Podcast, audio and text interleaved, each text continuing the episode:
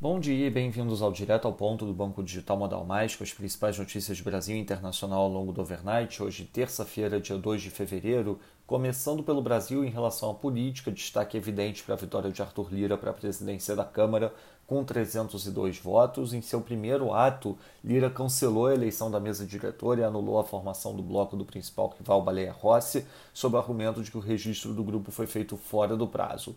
O bloco partidário que deu apoio à Baleia Rossi afirmou que irá ao STF contra a decisão de Lira.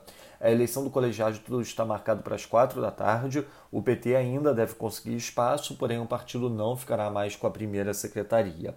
De acordo com auxiliares do presidente, Bolsonaro não tem intenção de retaliar aqueles que votaram nos adversários de seus aliados. A avaliação é que o momento é para o executivo evitar o confronto e compor com deputados e senadores que votaram contra o governo de olho na aprovação de medidas consideradas essenciais.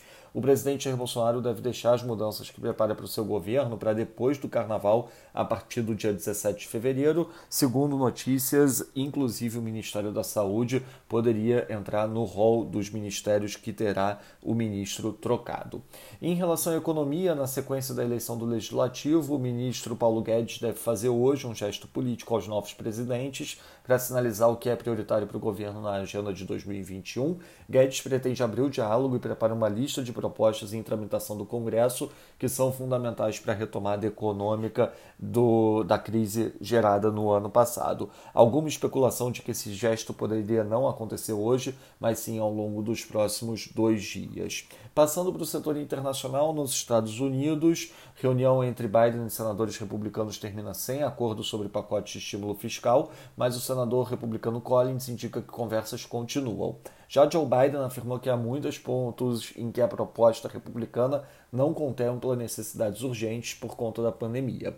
A CME elevou a margem de negociação da prata em quase 18% para 16.500 dólares por contrato.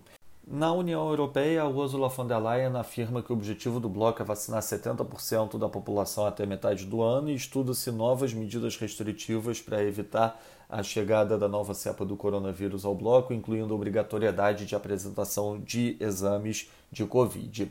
No Japão, Nishimura confirma que o painel de especialistas do Covid-19 aprovou a extensão do estado de emergência até o dia 7 de março. Já na Austrália, o Banco Central manteve a taxa de juros e o target de yield de três anos inalterado, conforme esperado, mas o comunicado indicou a decisão de compra adicional de 100 bi de dólares australianos em títulos públicos.